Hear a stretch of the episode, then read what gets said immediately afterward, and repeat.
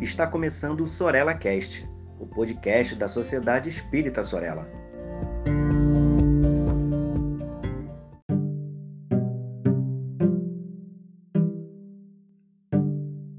Olá, amigos, olá, amigas. Sejam bem-vindos a mais um episódio da série No Jardim com Emmanuel, uma série em que buscamos refletir sobre a doutrina espírita a partir da obra desse benfeitor, que é Emmanuel. Para fazer jus ao nome dessa série, a gente sempre gosta de retomar o clima do jardim.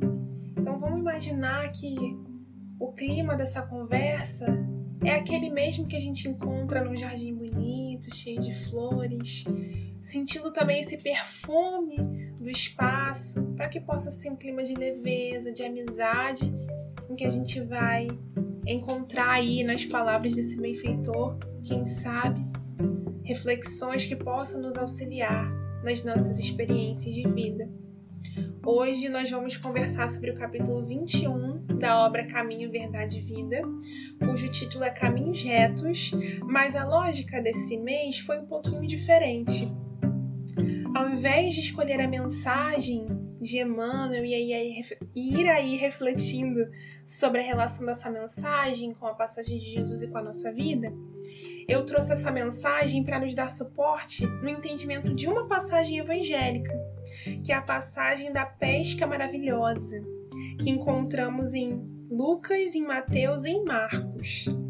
Mas se você for ler a mensagem de Emmanuel, talvez você estranhe, porque a citação que Emmanuel coloca é de João. É uma passagem diferente, mas cujo trecho extraído por Emmanuel aparece praticamente igual nessa passagem da pesca maravilhosa. Então serviu muito para o nosso entendimento e principalmente contextualização dessa passagem na nossa vida no tempo presente. E é sobre ela que nós vamos falar hoje. Mas para que a gente possa começar essa conversa, eu vou então ler essa passagem para a gente ir aí e refletindo com Emmanuel. Então, diz assim para a gente Lucas: E sucedeu que, ao espremer-se a multidão em torno dele para ouvir a palavra de Deus, ele mesmo estava de pé junto ao lago de Genezaré e viu dois barcos atracados junto ao lago. Os pescadores, tendo desembarcado, lavavam as redes. Entrando em um dos barcos, em um dos barcos que era de Simão, pediu-lhe para afastar-se um pouco da terra. Após sentar-se, ensinava as turbas do barco. E quando acabou de falar, disse a Simão: Faze-te ao mar alto e desce as vossas redes para a pescaria. Em resposta, disse Simão: Comandante, labutando durante toda a noite, nada apanhamos, mas com base em tua palavra descerei as redes. Ao fazerem isso, recolheram uma numerosa quantidade de peixes. As redes deles se rompiam e acenaram aos parceiros de outro barco para vir arrastar as redes junto com eles. Vieram e encheram ambos os barcos a ponto de afundarem. Ao ver isso, Simão Pedro prosternou-se diante dos joelhos de Jesus, dizendo: Senhor, afasta-te de mim, porque sou um homem pecador. Pois o assombro apoderou-se dele e dos que estavam junto com ele, em razão da pesca dos peixes que arrastaram juntos. De forma semelhante também de Tiago e João, filhos de Zebedeu, que eram sócios de Simão. E Jesus disse a Simão: Não temas, a partir de agora serás pescador de homens ao aportarem os barcos sobre a terra, deixando tudo, o seguiram. Essa passagem é um pouquinho longa, mas hoje eu quero que a gente se concentre nesse processo aí dos pescadores. Passaram a noite inteirinha tentando, jogando rede para ver se conseguiam pescar o peixe para sua própria subsistência para que conseguissem, a partir daquele seu trabalho, do seu ofício, sustentar a sua família, dar o sustento aos seus amigos também. E já muito frustrados, estavam ali desistindo. E aí, por que que eu trouxe a mensagem de Emmanuel para a gente refletir hoje? Emmanuel faz algumas analogias e traz aspectos, digamos assim, interpretativos do ponto de vista simbólico dessa passagem, que são bem interessantes. A gente vê em várias passagens de Jesus a água como sendo um símbolo da encarnação, da vida na Terra. Se a gente for parar para pensar nessa nesse campo onde a pescaria acontece, então a gente tem ali o barco entrando na água, a gente tem as redes sendo jogadas, os peixes sendo, né, pegos, pescados. Jesus apontando exatamente o caminho onde eles iriam pegar. E aí, quais são as analogias que Emmanuel faz para gente, aspectos interpretativos que ele traz para nós? Emmanuel nos traz que nesse mar da vida, o espírito humano é um pescador de valores evolutivos na escola regeneradora da Terra. A gente se afastando um pouco da margem, entra no mar alto e passa então a mergulhados nesse, nesse grande mar buscarmos essa pescaria dos valores evolutivos. Nessa passagem, Pedro fala que passou toda a noite buscando peixes.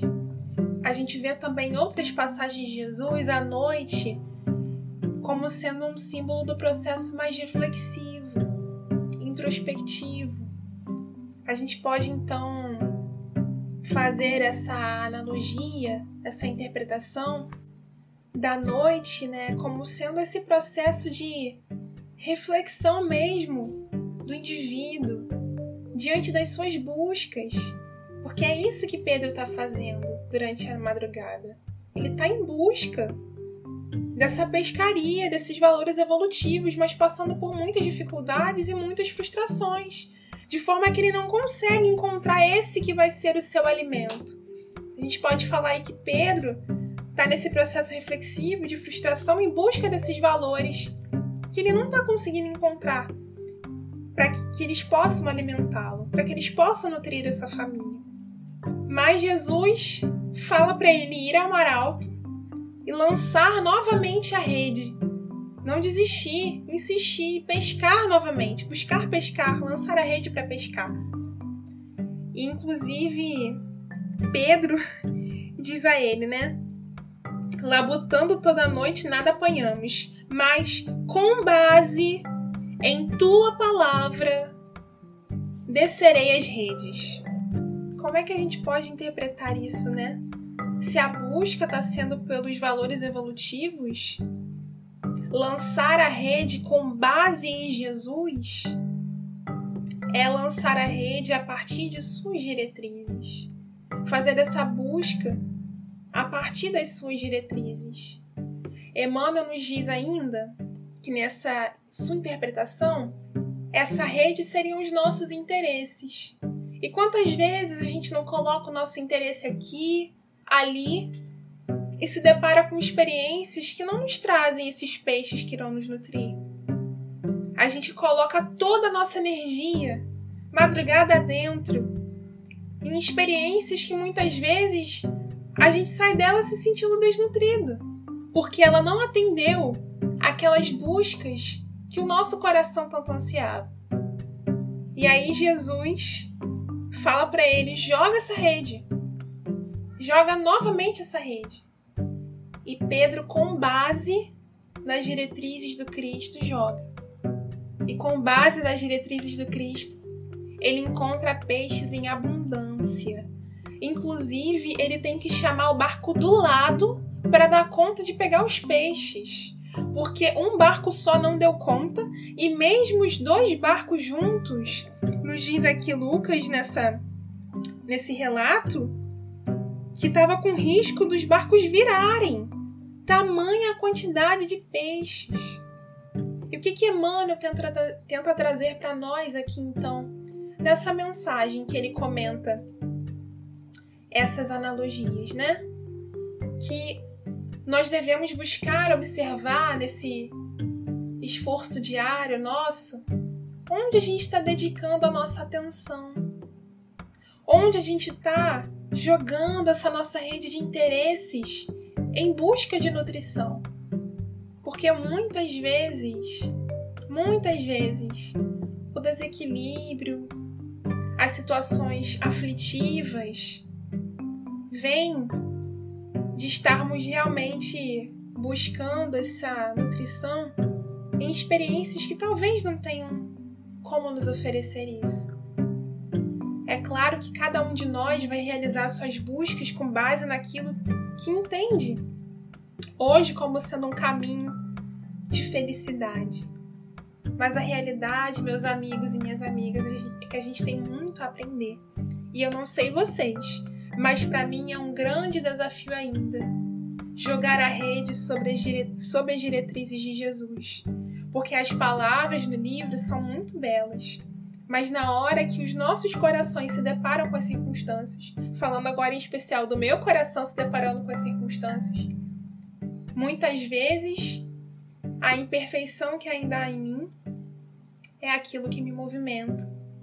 É que em certas circunstâncias acabam dominando a minha experiência e me fazendo então me sentir ali desnutrida, em desequilíbrio, em desarmonia, ou sentindo que está faltando alguma coisa mesmo, porque a experiência não soube me oferecer aquilo que de fato eu preciso. Mas com Jesus, com os chamados que Jesus faz a cada um de nós, não só para aquelas transformações que cada um pode e deve realizar em si mesmos, mas até mesmo com os chamados para auxílio ao próximo. Porque os chamados do Cristo não foram só para a gente ficar dentro da nossa casa contemplativos sobre os valores e as virtudes da vida humana, não. O trabalho de Jesus se deu ali no chão nas cidades pelo qual ele passava. Não só falando das leis divinas, mas também buscando acolher e auxiliar aqueles que a seu tempo eram marginalizados. Os pobres, os sofridos, os corações abatidos pelas dores do mundo. E esse convite ele faz para todos nós no tempo presente também. E com certeza, cada um de nós tem muito a oferecer aos outros. Com certeza, cada um de nós tem muito a oferecer também a si mesmos, quando descobrirmos bem qual está sendo a rede dos nossos interesses, para que a gente possa, um dia após o outro, ir ajustando os nossos caminhos, buscando esses caminhos que Jesus nos indica. Afinal de contas, ele chega até nós para reunir as ovelhas perdidas do Pai, porque uma sequer ficará esquecida. Que nós possamos então seguir os caminhos que Jesus nos indica, cada um a seu tempo, no seu passo, mas não nos demoremos naqueles caminhos ou naquelas redes que já percebemos que são insuficientes para nos oferecer esse alimento espiritual mas saibamos verdadeiramente ir pouco a pouco, renunciando e sacrificando o nosso orgulho, o nosso egoísmo, o nosso interesse pessoal, não só em prol da nossa própria transformação, mas em prol também do auxílio daqueles que a nossa capacidade de ação, no exercício de amor ao próximo e de compaixão, pode chegar também a se converter em socorro para os outros. Essa foi a nossa reflexão muito breve de hoje, pois essa passagem nos permitiria ficar aqui desvendando versículo por versículo, mas o nosso tempo é curto. Mas eu aproveito para te convidar para ler essa passagem que está em Lucas, capítulo 5, versículo 1 ao 11, e temos aí a oportunidade de meditar com cada trechinho, a fim de conseguir então observar essa, esse direcionamento de Jesus para que a partir dele possamos jogar a nossa rede e então recolher os peixes que todos nós desejamos. Muita paz ao seu coração hoje e sempre.